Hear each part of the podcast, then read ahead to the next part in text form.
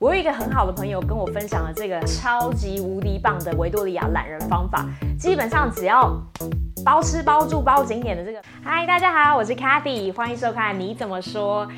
暑假大家过得好吗？有没有去哪里玩呢？我觉得 COVID 之后，大家好像都旅行魂大爆发，要不把过去三年没有尝过、没有体验过、没有试过的旅游经验全部一次赚回来。那我想呢，住在温哥华的朋友其实都对维多利亚非常的熟悉。维多利亚就是我们 BC 省的省都，就是我们 BC 省的门面啦。所以我觉得其实这个城市的美化是做的非常的好，一年四季都有不同的植物啊，然后灯饰啊、装饰啊都有不同的看头哦，还有烟。所以我觉得维多利亚其实还蛮值得去玩的。那从温哥华坐渡轮过去只要一个半小时。那如果你时间很宝贵，不想等，我今天就是要马上到维多利亚，那你也可以从 Vancouver Downtown，就是温哥华市中心坐水上飞机，然后直接坐到 Victoria 的 Downtown，就是维多利亚的市中心。就只要三十分钟，大概十首歌之内的时间，你马上就可以踏足维多利亚。好，那到维多利亚到底要怎么玩？我相信很多人去维多利亚已经都去骗了，去了好多次。那大家不知道去维多利亚都怎么玩呢？我有一个很好的朋友跟我分享了这个超级无敌棒的维多利亚懒人方法，基本上只要做一个步骤。然后呢，你就包吃包住包景点，行李款款就可以出门了。那我今天就想要跟大家分享一下，因为我在过去的三百六十五天之内，已经用这个方法去维多利亚了三次，真的是非常喜欢。尤其因为我自己有个三岁的小孩，所以带小孩出门就是一个麻烦呐。那出门旅游，你就不想要再更多的麻烦，真的就是希望旅游就是真的能够充电，能够达到一个不一样的生活体验，而不是说带小孩出去旅游玩回来，需要以更长的假期来充。电那好啦，那讲了这么多，大家有猜到我们包吃包住包景点的这个懒人方法的关键吗？没错，就是你一定要住对地方。那住哪里好呢？嗯，就是住维多利亚 Number One 的 Fairmont Empress 酒店皇后酒店。那讲到这里，可能又有人说，哎，老套啦！我每次去维多利亚 Fairmont 也是住过啦。但是这里一定要记得哦，最重要最重要的关键呢，就是你一定要住 Fairmont 的 Gold。它的黄金房型，Fairmont Gold 呢，你可以从 Expedia 上面订，或者是你从它的官网都可以预定这样子的房间。那 Fairmont Gold 的房型呢，其实跟普通房型是不太一样的，颜色上有很大的区别。一般的房型呢是蓝色的。Fairmont Gold 是紫色的，所以如果你看到朋友去维多利亚旅行，然后他说我住 Empress，然后你看到照片上的房型家具是紫色的，你就知道哦，你也是懒人游哟。那为什么住 Fairmont 一定要住 Fairmont Gold 呢？因为这是我们包吃包住包景点很重要的一步。Fairmont Gold 的旅客呢，其实是有 access 到他们的 Gold Lounge。那 Go Lounge 呢，基本上就是达到我们包吃的最重要的一步。它这个 Go Lounge 呢是全天候开放，从早上七点到晚餐后大约八九点，整天都提供瓶装水呀、咖啡呀、冰箱有饮料，全都是免费的哦。然后呢，如果你想要喝点酒，也有另外可以付费的 Wine Bar。那餐饮部分呢，从早上七点到十点半是提供欧式的早餐吃到饱。那晚上五到七点呢是有 Canapes，就是所谓的开胃小菜。有冷拍，也有熟食，还有甜点。那因为是开胃小菜，所以盘子都是比较小。但是我觉得啦，如果多跑几趟，一定是吃得饱。那午餐的选择是比较少，有坚果、烤饼干，还有一些软糖类。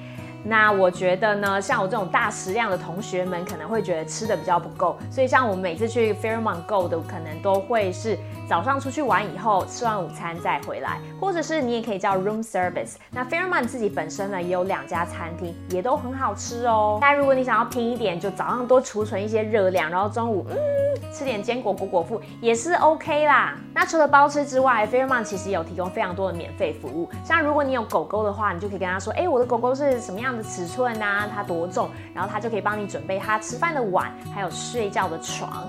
而且像很多的旅馆都会另外的要求要有狗狗的住宿费，Fairmont 就不需要。那像小朋友的话，如果你可以告诉他，哎，我要带小朋友，然后你有带 baby 的话，他可以免费提供 crib，就是婴儿床。那我觉得它婴儿床其实还蛮深的，所以其实挺安全。然后是铁的栏杆，那底下有轮子，所以你可以在房间里面到处推动。像我也是比较洁癖的妈妈，就很不喜欢小孩在地上到处爬，所以我就会把它摆在婴儿车里面，然后推着它跟我在房间里面到处跑，我觉得是挺方便的。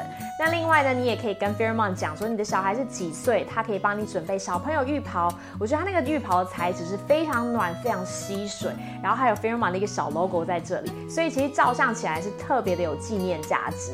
那如果你真的很喜欢，在他们的纪念品店也有另外卖。然后你也可以要求 Fairmont 帮你的宝宝准备盥洗用品，还有一个小小的盥洗包，里面有洗发精啊什么什么的。然后还有一个很可爱的一个，我们那时候拿到是一个海獭娃娃，我觉得还蛮有纪念价值，而且很方便。出门的时候就带着这一整包。然后比如说你带小朋友去楼下游泳啊，你就可以把这盥洗包带下去。不过就是要记得哦，Fairmont 他们没有水晶球，所以可能不知道你有没有要带狗啊、带小孩，所以记得要另外通知他们，然后他们就会帮你在你的房间的 reservation 上面做一个 special note。那到你住入住。的时候，你就可以很舒服的进到房间里面，享受这一切的服务。讲到这里，大家有没有觉得 Fairmont 酒店听起来超厉害，服务超好的呢？但我就想，这么厉害的一个酒店，它背后到底一个什么背景跟什么来头？然后查了一下，才发现，哦，它原来是加拿大铁路公司旗下的一个旅馆部门所成立的。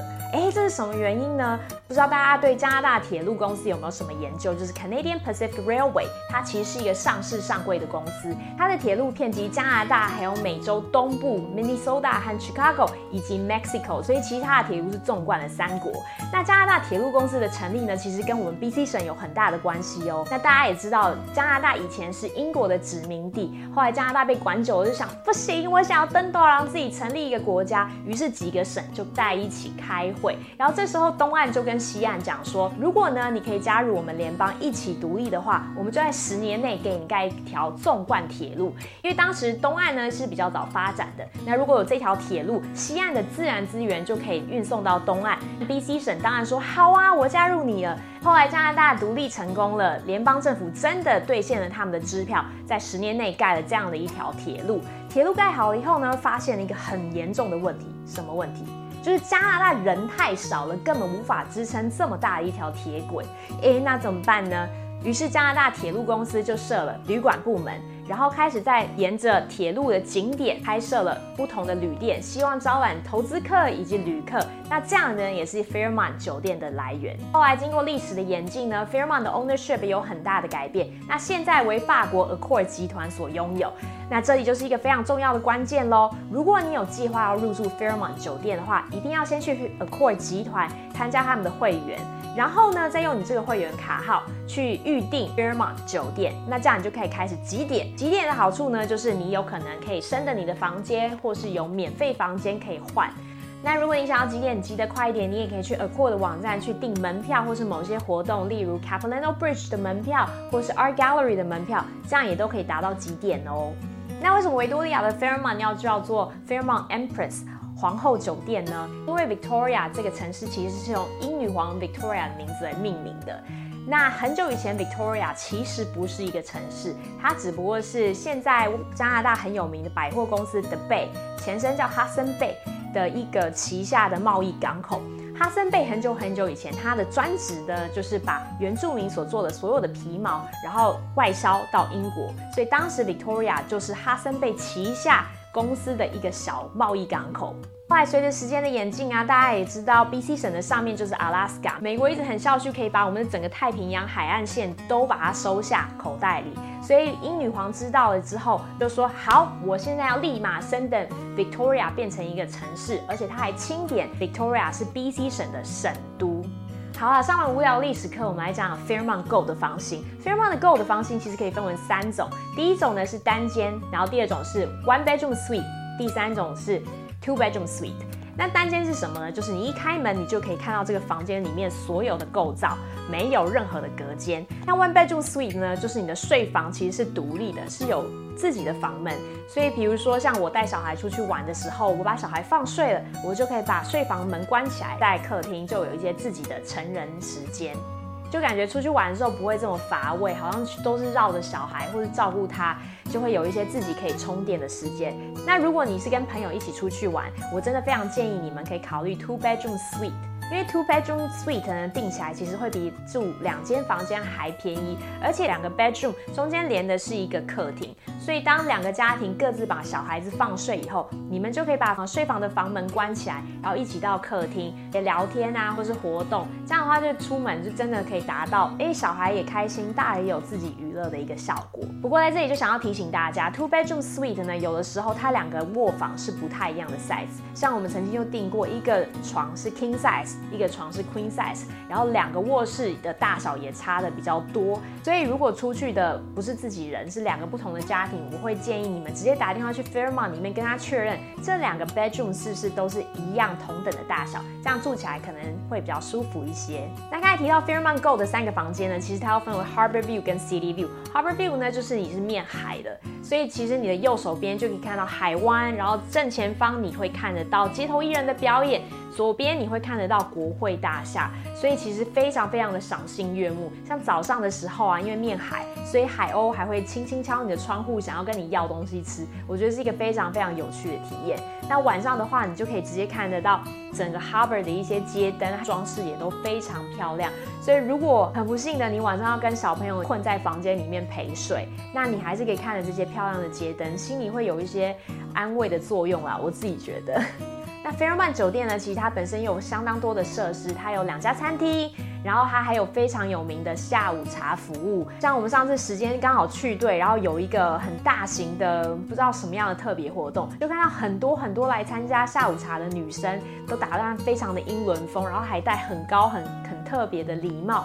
哦，我觉得真的是一个很特别的经验。Fairmont Empress 呢，也跟所有高级酒店一样，它有自己的游泳池跟健身房。那我特别喜欢 Fairmont 的游泳池，是因为它有成人游泳池，它有 Jacuzzi，它还有一个儿童游泳池。那这个儿童游泳池它其实非常的浅，然后水温很温暖，所以小孩子在里面都可以玩的非常的开心，然后你也不用担心它的安全问题。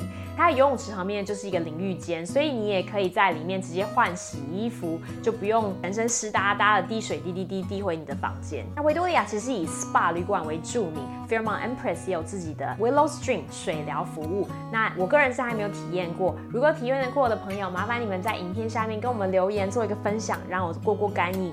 好，那今天分享到这里，所以只要订 Fairmont Empress 就可以完成我们维多利亚包吃包住包景点的一大步。那在下一集的节目里呢，我会跟大家分享 Fairmont Empress 附近有什么样的景点，或是好吃的餐厅。包准你看完这两集之后，行李款款哎，去维多利亚玩的爽爽爽。那有兴趣多了解 Fairmont Empress Gold 的朋友们呢，我非常建议你看看网友 Purple Tribe 的开箱文。它的开箱文呢，其实是在 Fairmont Empress 今年进行一个很大的装修之后所做的拍摄。我觉得它拍的非常的齐全，没有孩子旅行，完全就是不同等级的自由啊！我觉得这种流水等级的拍照记录，带小孩的懒人真的是完全很难实现。好哦，今天谢谢大家的收看。如果你喜欢我的频道，麻烦你们要订阅、开启小铃铛，follow 我的 Facebook 跟 Instagram。然后麻烦大家在影片下面跟我留言，分享你们去维多利亚玩的经验。如果有什么懒人旅游秘籍，麻烦切记切记，一定要跟我分享，我真的很想知道。那我们今天的节目到这里，谢谢大家的收看。Say my peace, peace.